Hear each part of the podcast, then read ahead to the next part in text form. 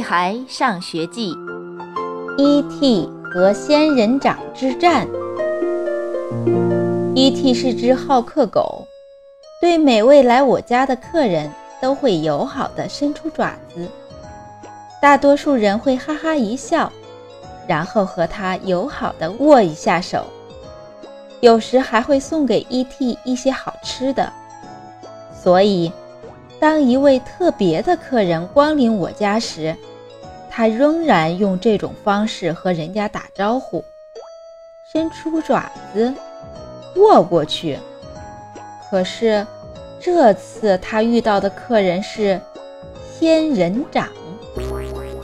紧接着，我们听到一声惨叫，E.T. 大叫着冲回我的房间，一头钻进床底下。呜呜地哭起来，他的脑袋里一定想不明白，明明看起来是一只手掌，为什么对他这么不友好？E.T. 是只小气狗，每次和我打架，如果他输了，一定会在打完架后的一个小时内冲过来踢我一脚，或者对着我的拖鞋撒一泡尿。所以，他才不会臣服于一只仙人掌。晚上，他选择了偷袭，因为每次他在晚上偷袭我的时候，总是屡屡得手。可是，没想到仙人掌不吃那一套，又是一声惨叫。后来，他很大方地送给仙人掌一根骨头。气死我了！他对我从来没这么大方过。仙人掌当然还是不领情，在 E.T. 试图和他握手时，又是一声惨叫。妈妈很心疼 E.T.，也心疼那盆仙人掌，于是妈妈决定给仙人掌换一个地方。仙人掌现在站在爸爸的书橱上面，可是，E.T. 还是不准备放弃和仙人掌的战斗。他跟着仙人掌来到书房，书橱对于他来说有点高，他不像猫会爬树。他最初是盯着书柜上的仙人掌，一直盯着，一直盯着。如果眼神可以当剑，仙人掌已经被他杀死无数次了。只过了两天，E.T. 就成了飞檐走壁的高手。他竟然学会了先跳上椅子，再跳上桌子，再跳上书柜上的第三层、第四层、第五层，一直到书橱的最高处。战斗继续。E.T. 这次不再轻易出招，他选择待在仙人掌的旁边，近距离了解对手。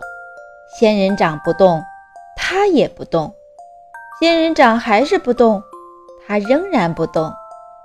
仙人掌就是不动，他打了一个哈欠，还有他的肚子也饿了。再跳到书柜的第五层、第四层。第三层，跳上桌子，跳上椅子，跳回地面。E.T. 找到他的碗，开始吃饭。之后，他又再次来到书橱顶上，和仙人掌大眼瞪小眼。没办法，妈妈只好又把仙人掌挪回窗台上，便于 E.T. 和仙人掌交流。E.T. 学乖了，他不再试图和仙人掌握手，好像已经知道仙人掌有一双仙人的手掌，非同一般。他选择了和仙人掌交朋友，并把他所有好吃的、好玩的都放在仙人掌旁边：肉骨头、磨牙棒、牛肉干、香橡皮，全部送给仙人掌。这下子，仙人掌烦恼了。因为他真的不需要这些宝贝，而且这些宝贝让他的根受到了伤害，就变得有些枯萎了。当 E.T. 试图把我的臭袜子也送给仙人掌时，妈妈及时发现，并制止了他的行为。仙人掌得救了。再然后，妈妈把仙人掌送给了外婆。E.T. 的生活恢复了正常，他又开始对每位客人伸出爪子表示欢迎。